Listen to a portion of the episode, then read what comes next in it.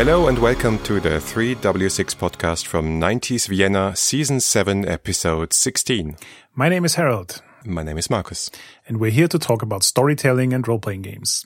And today we are joined by Hannah Shaffer. Hello, thanks for having me.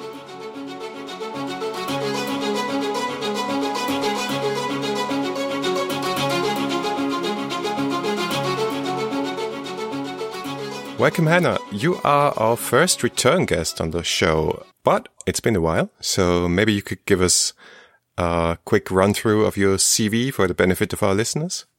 Absolutely. Well, thank you for having me on as a return guest. So, I am Hannah. I am a role playing game designer. I worked on the game Questlandia, which was my first role playing game, co designed with Evan Rowland.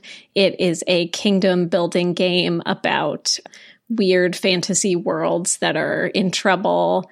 We worked on the game Noirlandia, which is a weird fantasy noir game, and Damn the Man Save the Music, which I know we're going to talk about today, which is a one shot game about a bunch of teenagers trying to save their independent record store from collapse. And indeed, when you last were here, we talked about Questlandia we did. in season five. Yeah. And I think Questlandia 2 was already in the works at that point. Uh, yeah, and it still a- is. Is that the update? Or could you give us a it bit more still insight? is. Um, yeah, certainly. Um, yeah, so we've been, I mean, Questlandia was our first game, which is this game about, you know, you build this world that is collapsing under the weight of a bunch of social and environmental pressures. And it was uh, it's a game I'm still really proud of, but one issue with the original Questlandia was that you spent all of this time building this really creative world and then the game was designed for one session play. So sometimes players would spend 2 hours or 3 hours building this world and then that would be it.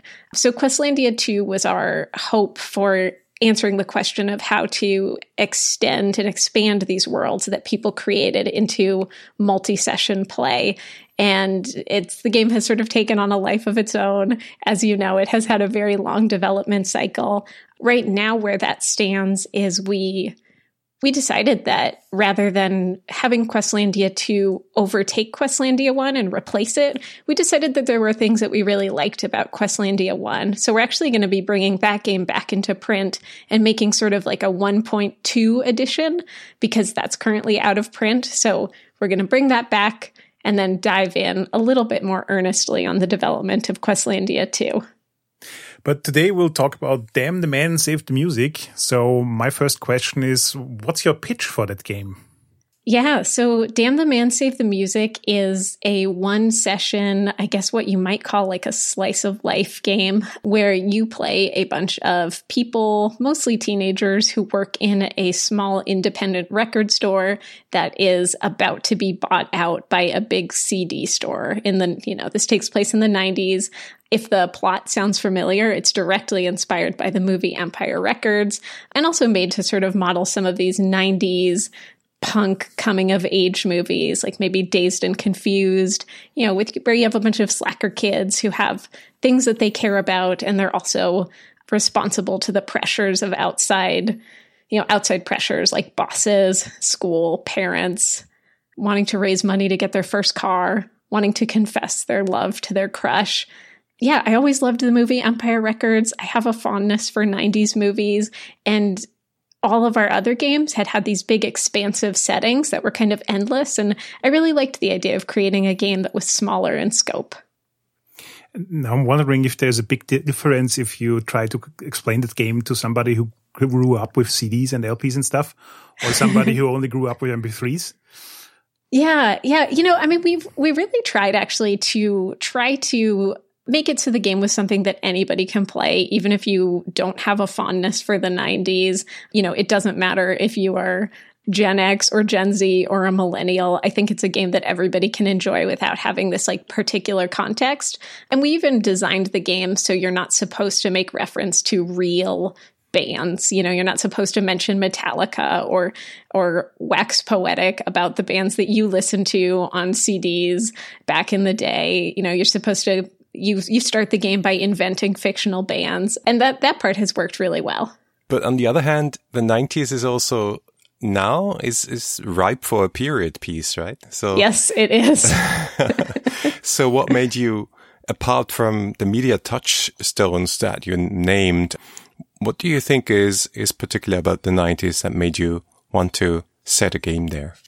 Yeah, you know, I I think with this particular game, I was thinking less about the '90s and thinking more about movies that I had really enjoyed and really wanting to practice the exercise of rather than making another really big world building game that had sort of a limitless setting of making like a really, really constrained story with a tight story arc. And another thing that I liked about Damn the Man, because it does use some similar mechanics to some of our other games, was that Questlandia has this structure where you create this kingdom that's collapsing, and over the course of the game, all the characters are trying to accomplish a big personal goal while their kingdom is collapsing around them. And I realized thinking about some of the movies that I liked, even the movies like Empire Records that had this tight structure, had sort of a similar plot where you have a bunch of characters trying to accomplish a personal goal while their record store is collapsing around them. So I think that I was thinking more about kind of that structure that I'm really drawn to more than the 90s. But I do, I mean, I wear a lot of flannel. I like the 90s. I'm, I'm a bit nostalgic for that time. And did you also think about genre? Because you, you mentioned the term slice of life as well. And we're very interested in genre eh, at this show. And that is something that is maybe if you if you look at LARPs or like more very small story games, the topic comes into role playing.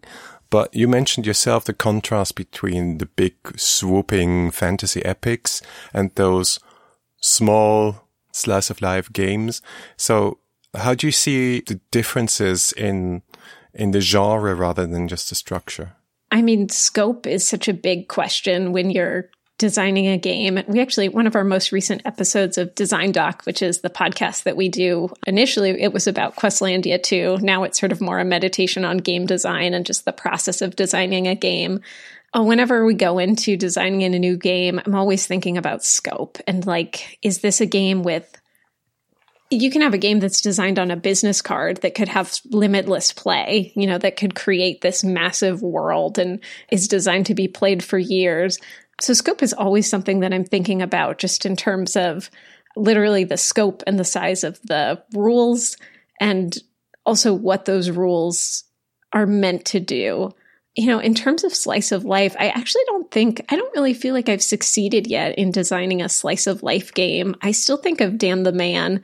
Like, I like to think about it like a slice of life game, but sometimes I think a slice of life game is like a little gentler. You know, I think about slice of life as like a pastoral village where you're playing a bunch of people at a bakery baking bread, or maybe like a high school game where you're kind of playing a day in the life where nothing particularly interesting happens. Damn the Man can be like a little dramatic. I mean, often games end with like your store burning to the ground. So sometimes I'm not sure if it's appropriate for me to call it slice of life, but it definitely does sort of center around one it is one day in the life of these people and kind of this defining moment in their lives. And I think that's really fun. And also it, it certainly works well for one session play. I think you're hitting on a very interesting point here because in my personal experience, um, there are certain role players who enjoy stories where nothing very dramatic is happening. So kind of like mm -hmm. the style of slice of life you just described. But in the end, I guess most people I know rather prefer more drama. Yeah. and if you combine slice of life with more drama, then you're basically ending up with Damn the Man. So yes, I think that's right. Yeah. And you certainly cannot be blamed for role players always wanting to burn down everything. It's yeah, it is something that happens. I think in a lot of the games that we've designed, and I'm not sure I'm a little inclined to start designing away from it, but also it's, you know, it makes for some good pyrotechnics at the end of a session. So I, I have a few mm, like more poignant questions about game design stuff you put in there. One of them is, and I think that ties into the whole genre and maybe theme questions, is that the character descriptions are kind of sparse, which I personally like a lot because it is enough there that I have an understanding of the character, but it's not so much that it really dictates how I have to play the character. Mm-hmm. And stuff you put in there about the character, like the music connection or what music do you like is kind of obvious in that game. But the other part I found interesting was the work hours, like how many hours do you work at the store and the dress style and the dress style, I think, is a very specific version of appearance, but it fits nicely into my mental picture of a record store. Yeah. So I'm kind of curious what the idea behind those were and how they came about to be in the game. Yeah, I mean, I think that that one is especially sort of drawing directly from the the setting of you know this game that's set in this time and place of the 90s, even if it is this fictionalized version of the 90s, because you know then it really gives everybody an opportunity to say like, oh, my character is this you know is really gothy. They dress all in black. They wear these a skirt that goes down to these combat boots with four inch heels or my character is always dressed in, you know, wearing sunglasses. He's this beat poet with uh, this hair that's parted down the middle. I think that that's a place where people do kind of have fun with what they know of the 90s and like the clothes that they associate with the 90s. And yeah, it is sort of a different take on. I mean, I know that in a lot of the PBTA games that I've played, look is sort of like dark eyes, piercing eyes, which damn the man has room for that too. But I feel like, especially, you know, in this being a teenager and trying to find connection, you would sort of often fall in with people, you know, you fall in with the goths or you find the poetry clique or the people with the mohawks that make you feel safe because that's what you want to look like too. So I think that's where some of that came from. I found the idea that um, you specifically write in the game don't talk about actual bands and music and stuff, but invent things. Yeah on the one side is is very liberating, and on the other side also very, uh, for me personally, a very playful touch because you now suddenly invent the 90s in a way that they never existed. And the same you can do with dress styles. So even if you have no idea how people in the 90s were actually dressed, you can just come up with something. And exactly. I'm wondering what happens if you place the game in the 80s or 100 years ago? I mean, it's not a record store anymore then, but is it really so much tied to the 90s? Yeah, I mean that's that's a great question. I think that there's this tension when you design a game that is made in like potentially an alternate timeline you know an alternate version of the 90s or an alternate version of the 80s i mean the, the 80s is a good example because uh, the 90s weren't they obviously came right after the 80s but like what would it be like to play a game in the 80s that had no mention of the aids crisis for example? I think it's this there is this tension in like what's your responsibility to history? And at some point if you're inventing so fictionalized a version are you even playing in the 90s are you even playing in the 80s have you done justice to that time period? I don't know if i know the answer. I mean you know we we made that choice to kind of address this social problem that was happening in the game just where people were getting a little too excited talking about the bands that they loved where some people were like I don't I don't actually know that band or this isn't music that I listen to I feel a little left out but it it definitely is a decision that does sort of have that potential cascading effect for now creating a version of this timeline that is so different from the 90s that existed so yeah, I don't think I don't think I have a perfect answer except that like you're right. I think that's a very real possibility of something that could happen. Well, I at least I really enjoy the idea because, yeah, as you already put into the book, it uh, empowers the player. Um, you have joy with what you create on the table and not necessarily need to be tied to reality. Mm-hmm. And people will always bring in what image they have of the 90s, or if they rather prefer to do it in the 70s with LPs, they can do that as well. And it's fine and it doesn't change anything about the game. And I think that's good design. Yeah, you could play in the future on a space station. So you already mentioned that a certain dynamic between the character's goals and the goal of the game or the goal of the group or the challenge of the environment has already been there in Questlandia. And this is also present here in that you need to, in a particular scene, you need to decide if you are following up on your task, right? Or your personal goal. Or you can also foster your relationship, work on certain relationships. And that is really interesting because you, you have to make a choice, right? That structure that we we picked for the play of Damn the Man has worked really well and it's something that I want to keep playing around with in other games. I mean basically in a scene every character has a personal goal that's something that they're trying to accomplish by the end of the day. It's, you know, um, one of them is like find the lost cat. The store cat is lost. You have to find the cat. Another one is confessing your love to your crush. I think one is paying back a debt or scoring a gig to, you know, play on stage with a band for the first time. And you are constantly trying to accomplish your personal goals while also being assigned tasks from your boss or having to heal a personal relationship. And that ended up being really fun, just having to make those decisions between scene to scene, balancing like, okay, in this scene, am I going to finally confess my love or am I going to, you know, I know I have more of a chance to get a success in this scene if I just double down and do the thing that my boss told me to do. It's a structure that I really, really liked. And of course, you know, it's, it's also part of this larger goal and this larger story of by the end of the day, did we save our store? I actually think you stumbled upon an extremely well working mechanic for the whole slice of life thing because in itself, it doesn't have that much drama potential like Questlandia does because it's about the record store. It's about personal relationships of teenagers. It's about goals like finding your cat. So all the stakes are smaller and less drama, well, big drama prone.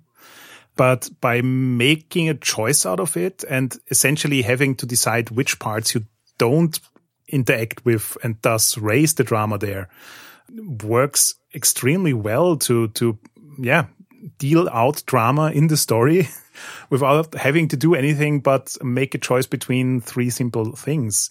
So mm -hmm. is, mm-hmm. is this something that you specifically designed for this kind or was it just that you liked the structure and played around with it and it turned out it worked really well? Yeah, I mean I think, you know, I think it sort of came first from the the thinking about the genre and the types of things that happen in in those movies. Um, I mean, I think I was just thinking about the the tension between the fact that pretty much everybody in Empire Records and in a lot of these sort of like one day to do this big thing teen movies would have this structure where people would have this thing that they had to do like before the school dance or before while everybody was on vacation at this lake house together or before the end of the day in this record store. Like everybody had this personal goal that told you a lot about their character while also having all of these things. It was constantly pulling them away from that goal. And then it was just a matter of trying to design a system around it. And it, it came together pretty well. It's, it's a system that I'm really happy with. I think a big, for, for me personally, uh, a big part of what you did really well is the relationship angle in two elements. One is that I think it reads kind of like an instruction on how to build good relationships between characters that have drama potential but aren't too much or too little. Mm. And so many PBTA games put an emphasis on like these relationship questions and mechanics and stuff, but rarely give give you that level of support to figure out how to phrase a good relationship than I've seen in Damn the Man. So can you talk a bit about how the relationship mechanic and I think especially the we cool part because I think that's a fantastic way to phrase an end goal. Yeah. how all that came about? Yeah. Well, thank you. That's really flattering. Um, I'm, I remember, you know, I remember in the development of the game really struggling with the relationship part for a long time. And for a while in our playtesting, it wasn't working that well it's another place where I just kind of look to the emulation of the genre where when you meet characters in these movies, like you have 90 minutes to sort of get a sense of what these characters' relationships are with each other. And just by starting out by making one of the first choices when you design a relationship with the other people at the table, like, are we cool?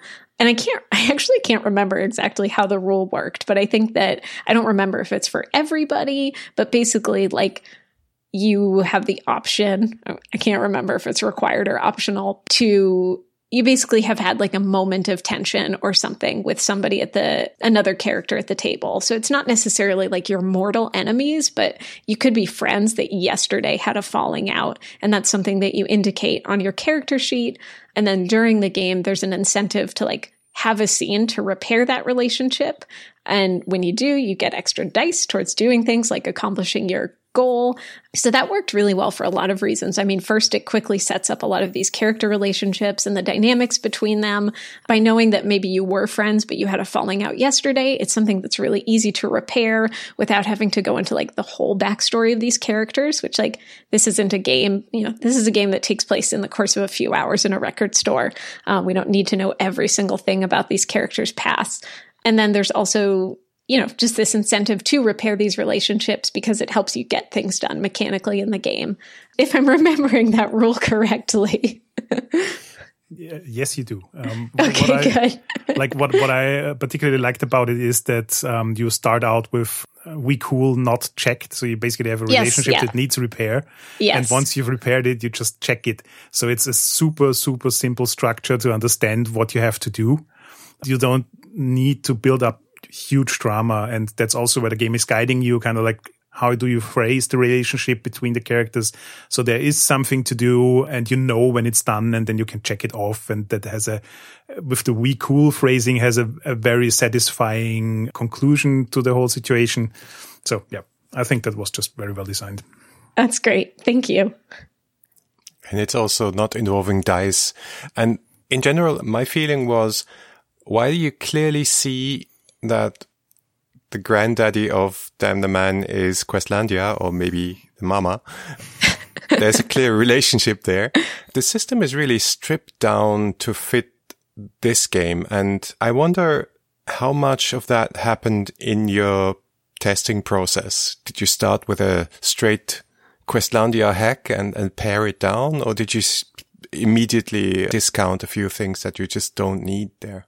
My memory is that we started out with a pretty straight hack of Questlandia. I remember running a really early version of Damn the Man Save the Music on the She's a Super Geek podcast. And I think when we ran it on that podcast, it had a totally different system. And I remember thinking that, you know, the the Questlandia system is I still like it. I, it's a little clunky. You know, it has all of these opportunities to match dice. You're matching like multiple dice to multiple narrative results. And it just didn't seem it just didn't match the scale of this game as well. And I also really wanted to design this game so that, you know, if there was somebody who really liked 90s movies or really liked this type of movie, but who hadn't played role playing games before, maybe this was their first time GMing, that they would feel like they could look at the rules and feel a little bit more empowered to say, like, okay, this looks reasonable. This looks easier to run. And Questlandia is, I don't think Questlandia is that. So, so we did just sort of strip it down more and more over time. I also wanted to ask you about the layout of the game because I think it really is beautifully done. It is very colorful. It has strong shapes. It had, uh, it is fonts that look a lot like handwritten stuff, but not too much. So it, it, for me personally, it evoked a lot of the sense of the 90s, maybe a bit of 80s. And for a role playing game, it's a kind of unusual layout, especially in the way, way it uses white space and font sizes. Mm-hmm. So I'm kind of curious what the story behind it is. Yeah, I think, you know, I think part of that was just looking back. I mean, looking at other role playing games and also looking at other games that we had designed and just feeling like overwhelmed by some of the text on the page. I mean, it's I make games, but I'm not good at reading rules. I've always been like my my rules comprehension has is has never been good. I have a really hard time like reading through a board game rule book and then being able to tell people how to play that board game by reading the rules. So in some ways, I wanted to make a, a rule book that I could read. I mean, and it helps me because clearly I forget the rules to the games I've made all the time. And it's really easy to pick up Damn the Man and see all the white space and see the big fonts and the big table of contents and like jump right into what I need. So clearly I was designing for the game that I that I wanted to see in the world. Um, and I mean, I also looked at a lot of like magazine layouts and book layouts, music, like music magazines too, and, and was sort of inspired by the use of white space and really generous margins. And yeah, I think, I think the layout came out really good. And also nice CMYK colors. Thank oh, you. No C, just just yes. actually no cyan, but uh, a lot of yellow and magenta. It does take advantage of yeah. There's the yellow magenta for sure. Yeah, it's pretty cool. So speaking of design, what else is on your table? What else is on your mind? What are you working on? Anything on the horizon being published or kickstarted or anything we can boost here? Let's see. Right now, we have a, a backer kit up right now for hosted pre orders for a zine that we made a few months ago that's called Mud. It's a zine and solo role, role playing game about a golem where you play this story of a golem who is sort of finding its identity after waking up in a workshop, having been created by some unknown sculptor so that's just, it's a $10 zine. It's a small project. If you go to turtlebun.com, which is our website, you can find a link to the pre orders there. Otherwise, I mean, we're always working on Questlandia 2, as you know. In the next few months, we're going to be bringing Questlandia 1 back to Kickstarter in the second edition of the game. And then after that, the next thing that we have on the docket is Starship Ultralux, which is our board game, role playing game hybrid about a group of people on a derelict luxury space cruise that's a million years off course, trying to find their way back home. So that's there's there's always something. We're like we're set until 2023 or more. yeah. And I have to ask, is Mud more like slice of life scale or more Questlandia scale? Mud, I would say, is neither. It's um, it's it's closer to a graphic novel than anything that we've done. It's it's really like graphic novel, choose your own adventure type of book. So it's about thirty pages, oh, and it yeah, it gives you like these really really. I mean, the the role playing elements are really light touch. Like it's almost not even a journaling game. There's just like some qu- prompts and questions that guide you through the story. So I would say it's it's more like a graphic novel in that way. Cool. Well, maybe it's not so surprising, but Zine Quest 3 on Kickstarter was full of solo and journaling games. Yeah. People are on their own. Yeah. I know. I guess I guess it's the time for it this year.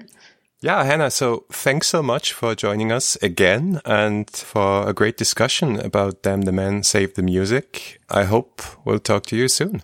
Thanks so much. Thank you for uh, having me back. Thanks for listening to episode 16 of season 7.